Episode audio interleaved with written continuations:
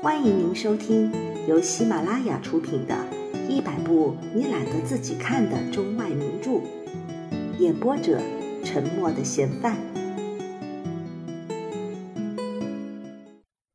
几天以来，地面冻得很坚硬。星期一午后三点钟，成片的黑云载着雪花从北方滚动过来，一直到深夜都没有停止。午夜四点半的时候，旅客们都到了他们上车前的住处——诺曼底旅馆。他们的脸上都蒙着睡意，身上的冬季厚衣服把他们裹得像是穿上道袍的肥胖教士，可身子却还是在衣服里面发抖。黑暗中，谁也看不清楚对方的面目。不过，有两个旅客认出了彼此，第三个也向他们这边走了过来。他们一起聊起天来，一人说：“我带上了我的妻子，我也是这么做的，我也是。”另一个接着说：“我们不会回里昂了。如果普鲁士人向卡沃尔走，我们就去英国。”他们像说好了一样，都有同样的计划，因为他们秉性相同。此时。手提一盏小风灯的马夫从一间漆黑的屋子里走出来，又立刻走进了另一间房里。没人套车，马蹄踢着路面，地面上的旧草减弱了马蹄的响声。接着，一阵铃声响起，说明有人正触动了马的鞍辔。随后，一阵像牲口吼叫和斥骂的声音从屋子的尽头传了出来。突然，门关上了，一切声音都停止了。那些冻僵了的市民都不发出任何声音，他们都像冻住一样站着没有动。冰冷沉重的雪花坠落地面，在灯光下反射，闪闪发亮。它粘贴在各种物体的表面上，在那上面撒着一层雪胎。在这个宁静而且被严寒笼罩的深邃沉寂的夜里，雪片落下来的声息令人伤感不已。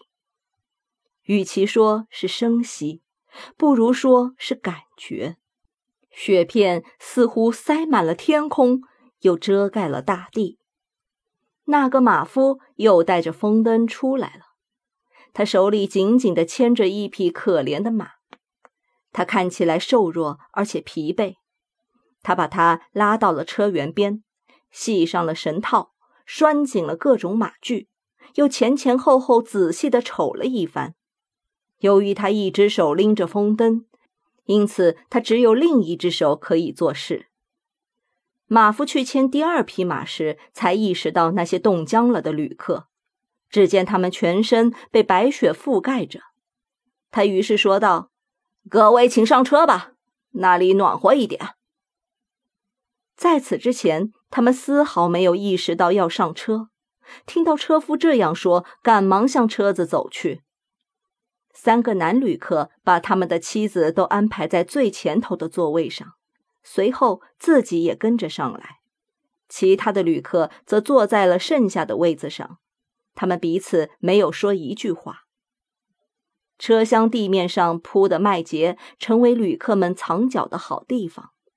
坐在顶前头的妻子们都捧着装好化学炭饼的铜制手炉，他们低声慢气地述说着它的种种好处，互相敷衍着那些他们早已了解的事物。车子终于套好了，由于拉起来比较艰难，因此在往常的四匹牲口以外又加了两匹。在车子外面，有人问：“旅客们可都上了车？”车里一个声音回答：“是的。”车子便启程了。车子慢悠悠的，简直是小碎步。半路轮子陷到了雪里，车厢呀呀的呻吟着，胸口老打滑，喘着粗气，汗气蒸腾。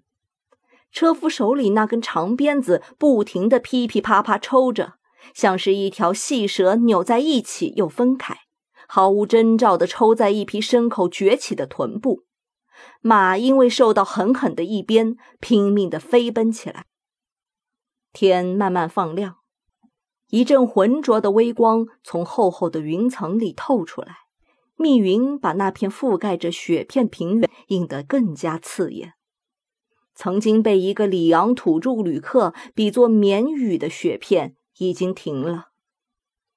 车厢里，黎明时候的暗淡光线照亮了大家。现在，他们彼此好奇的互相打量着。在车厢最好的座位上，鸟先生夫妇面对面的打着瞌睡。在相识的朋友们当中，鸟先生被看作是一个滑头的坏胚子，一个满肚子诡计和表里不一的诺曼底人。他是大桥街一家酒行的老板，原来给人家做伙计，后来买了老板的店发了财。他的发财之道就是向乡下的小酒商卖很坏的酒，因此他臭名昭著。某天晚上，杜尔涅先生在州长的客厅里，使用同音异义的词语，把他这个用鸟字作姓的人作为戏谑的对象。杜尔涅先生擅长写寓言和歌曲，是个出名的作家，文笔辛辣而且细腻，是地方上的荣耀。那天晚上，看见女兵们好像要打瞌睡，他就建议来做鸟偏签的游戏。这句话的意思就是鸟骗钱。这件事传遍了每户人家的客厅，使全省的人开开心心的笑了一个月。此外，鸟先生因恶作剧而出名，只要说到他，谁都会不由自主的加上这么一句：“他这鸟。”真是妙不可言呐！鸟先生长着一张赭色的脸，两撮灰白长髯，身躯矮小，腆着一个气球一样的大肚子；而他的妻子则高大强壮、沉着、大嗓门、精明果断。在鸟先生那热热闹闹的店里，他简直是一种权威。加莱拉马东先生在他俩旁边坐着。他是一个在高尚阶级行列中被人重视的人，曾得过军团长官勋章荣誉。他以棉业起家，建有三个纺织厂的实业，现任州参议会议员。在整个地政时代，他自始至终是温和反对派的领袖。据他自己说，他索取高价报酬的方法是先礼后兵。加莱拉马东太太素来是里昂驻军中长官们的慰安品。她比她丈夫年轻得多。她和她丈夫相比，显得小巧玲珑、漂亮动人。她身上穿着皮衣，正用一种懊恼不满的目光望着车子内部的凄荒景象。吕贝尔·巴莱维伯爵夫妇坐在他俩的身旁。他们来自诺曼底最古老又最高贵的一个家庭。伯爵是个气派祥和的老绅士，他尽力修饰自己的穿着，以表明他和亨利四世的天然近似之点。依据他家庭里的一种光荣传说，巴莱维家一位夫人曾被亨利四世弄得怀了孕，而这位夫人的丈夫也因此得到了伯爵的封号。成为了本省的巡抚。吕贝尔·巴莱维伯爵也同加莱拉马东先生一样是州参议会议员，他代表本州的埃尔雷党。伯爵的太太是南特市一个小船长的女儿，他俩完婚的历史始终是一个秘密。不过，伯爵夫人外表大方，气质非凡，待人接物彬彬有礼。并且被人认为和路易·菲利普的一个儿子谈过恋爱，因此所有的贵族都热情地款待他。而要进他的客厅，必须大费周折，因为这个客厅是当地唯一留存着古老的优雅气氛的地方。巴莱维家的财产全是不动产，据说每年约有五十万金法郎的收入。他们六个人是这辆车子的主要乘客，都是信天主教、懂得教义、有经济收入、有稳定可靠的社会关系和有权势、有地位的人。女客们全坐在车里一边的长凳上，靠近伯爵夫人的位置有两个老妈妈，他们正捏着长串的念珠在祈祷。